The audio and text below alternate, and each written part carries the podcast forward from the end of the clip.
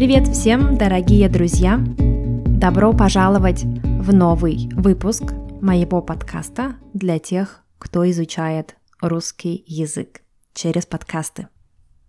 Сегодня я хочу рассказать вам об одной известной и замечательной женщине. Ее называют первой женщиной йоги. Она популяризировала йогу в разных странах мира. Я буду рассказывать вам о ее жизни в форме истории, чтобы вам было интереснее ее слушать. Иногда я буду давать вам послушать фрагменты интервью с ней. Если вы можете ничего не делать, закрывайте глаза, устраивайтесь поудобнее и слушайте. Если вы за рулем, или идете куда-то, то, пожалуйста, закрывать глаза не надо. Итак, 1899 год. Современная Латвия еще называется Российской империей, а Рига – это город в составе Российской империи. В этом прекрасном, красивом городе Риге живет семья из двух человек – Василий Петерсон и Александра Лабунская из семьи русской аристократии. Василий работает в банке, а Александра – актриса оперетты, которая была довольно известна в России до революции. В 1899 году в их семье появляется новый человек. У них рождается дочь. Ее называют Евгенией. Полное имя Евгения Васильевна Лабунская-Петерсон. Во время Первой мировой войны, когда девочке было 12 лет, семья из Риги переезжает в Петербург – потом в Москву. В Петербурге девочка оканчивает гимназию, и она мечтает стать актрисой. Поэтому она поступает в театральную студию в Москве. В семье ее решение быть актрисой не принимают с радостью. Но она уверена, что карьера актрисы – это ее мечта она не сдается, и уже скоро ей начинают давать главные роли. После русской революции Евгения с матерью, как и многие другие, эмигрирует в Германию. Там она начинает работать в группе Дягилевского русского театра. И это позволяет ей побывать во многих европейских столицах. В одной из поездок в Голландию она посещает лекции Джидду Кришнамурти, индийского философа. И после этих лекций у нее просыпается интерес к индийской культуре и религии. Через семь лет Евгения едет в Индию. После этой поездки она решает переехать жить в Индию. Она выходит замуж за депутата из Чехословакии. Она хочет поменять имя. Теперь ее зовут Индра Деви. В Индии Евгения, по-новому Индра, знакомится со многими известными людьми. И там же она решает, что хочет учиться йоге у гуру йоги Кришнамачари. Но проблема в том, что йога в то время было исключительно мужским занятием.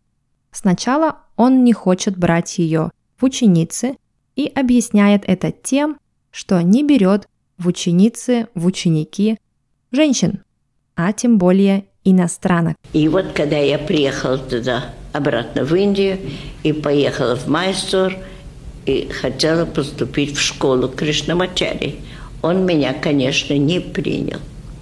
Он сказал, у меня только мужчины и, и молодые люди, и только индусы, а я, значит, иностранка и женщина. Но так как... Но тем не менее, впоследствии она становится его ученицей, первой ученицей. Через год ее мужа отправляют на дипломатическую миссию в Китай. Узнав об этом, ее учитель, гуру Кришнамачари, обучает ее быть учителем йоги. В Китае Индра проводит занятия йогой для первой леди того времени, Сун Мэйлин, прямо в ее доме. И ежедневно она проводит пять занятий. Пять занятий йогой для тех, кто интересуется. После войны Индра возвращается в Индию. Там она публикует книгу о йоге. И это первая книга, написанная западным человеком и опубликованная в Индии. Она становится известной как первая женщина-учитель из западной культуры. Ее муж вскоре умирает, а Индра едет обратно в Китай забирать вещи и решать, что делать дальше. Ей одобряют визу в США, но она не может решить, хочет ли она вернуться в Индию или поехать строить новую жизнь в США. В итоге она покупает два билета в оба направления. Один билет в Индию, один в США. И решает сесть на пароход, который отходит первым. Будь что будет. Первый пароход отходит в Калифорнию.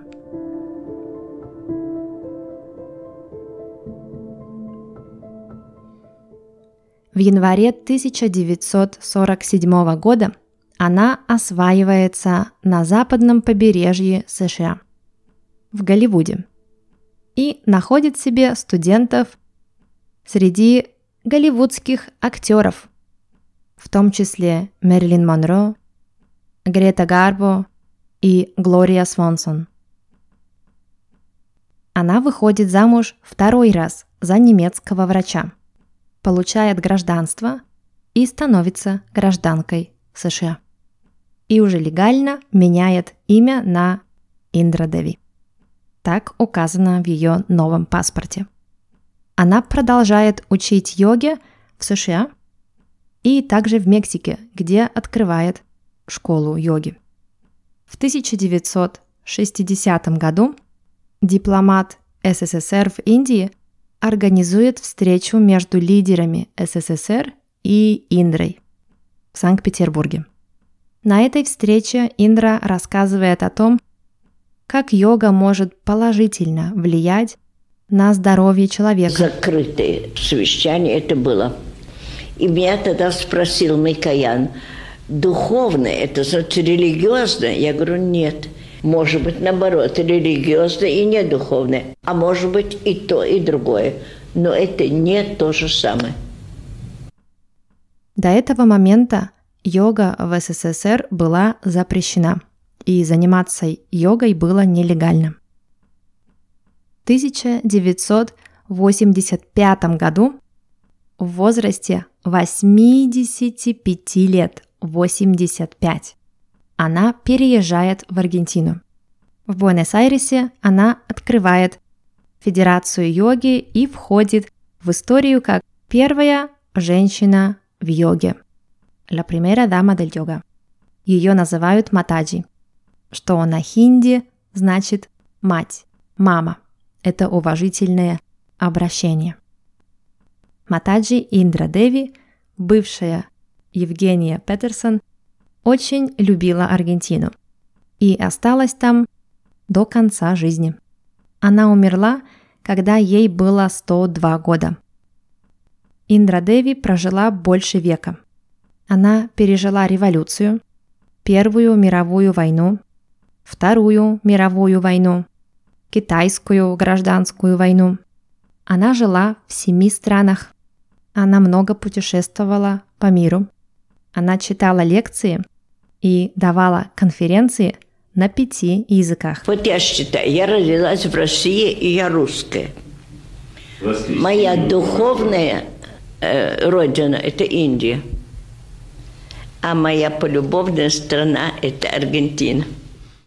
Позднее, в последних интервью, она вспоминает, что ее целью жизни было познакомить западное общество с йогой, показать людям альтернативные методы и пути, как заботиться о своем здоровье, как расширить границы представления человека о себе.